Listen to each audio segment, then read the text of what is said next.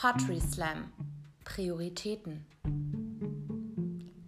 Ich hätte gerne 1000 Gramm Lithium, 50 Flaschen Sauerstoff und ein klein wenig Plastik. Ich meine, ein klein wenig Plastik ohne, ich meine, ein klein wenig Wasser ohne Plastik, bitte.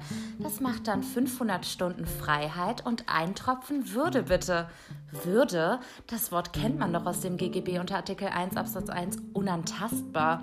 So vieles scheint unantastbar, wie zum Beispiel der Sternenhimmel der Polargebiete, aber auch die Sehnsucht nach dem Rauschen des Meeres bei einer 40-Stunden-Woche nur um ein paar Zeugs willen. Ich will, ich kann, ich werde. Und dann ist es getan. Eine wilde Nacht mit Erinnerungslücken und ein paar in Rauch gemeißelte Selfies. Der eine lacht, die andere tanzt und unter mir eine Horde Bakterien und Viren. Ich weiß auch nicht, ob ich lieber putzen oder laufen soll. Um drei Uhr nachts den Sauger in der Hand. Perfektionismus. Wer mag schon zerknitterte Gardinen und eine Klopapierrolle, die verkehrt herum herausrollt? Wer mag schon ungespülte Gläser und Weinkorken auf der Arbeitsplatte? Ordnung ist das halbe Leben. Aber eben nur das halbe. Denn ich liebe Schlammbäder, Kissenschlachten, Schokomasken, den Bad Hairlook, Savage Animals, Unkraut gehört nämlich nun mal dazu.